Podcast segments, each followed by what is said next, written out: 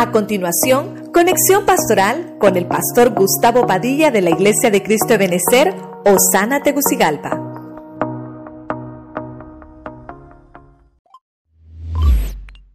Los días finales.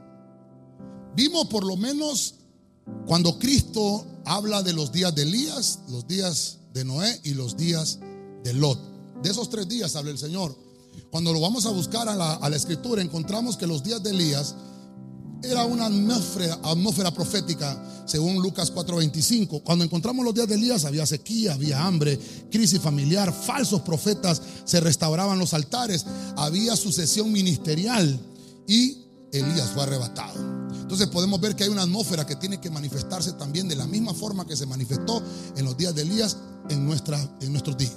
Número dos, están los días de Noé. A, este, a estos días les pusimos tiempos pre tribulacionarios. Estos días de Noé los componemos de siete días, ¿verdad? 40 y 50. Pero estos días de Noé son tiempos de pretribulación. Vimos el día 7, como punto 3, los siete días lo pusimos como una aproximación profética. Nadie sabe el día porque estamos todavía eh, en los días de Elías, no hemos llegado a los días de Noé, pero estamos en los días de Elías, donde van a, tendríamos que pasar a los días de Noé, donde se van a cumplir primero siete días, donde es una aproximación profética. Luego, el punto 4, se cumplirán 40 días a lo Noé, ¿verdad? Un torbellino que se abrirá, que ya lo vimos en la Biblia con esa palabra que encontramos, y luego nosotros los que hayamos quedado. Luego de eso vemos el punto 5, siempre dentro de los días de Noé, 150 días, donde la muerte escapa.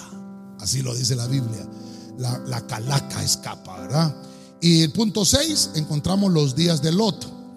Ya son tiempos tribulacionarios, son días tribulacionarios, donde hermano, hay salvación todavía, se puede escapar, se puede escapar de esos días, pero tenemos que buscar el arrepentimiento. Y número siete es que esos días es la sextuagésima semana de Daniel, dividida en 1260 días de tribulación y 1260 días de gran tribulación. A eso se le llama una época de disciplina.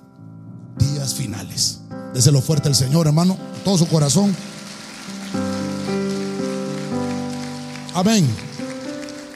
Póngase de pie.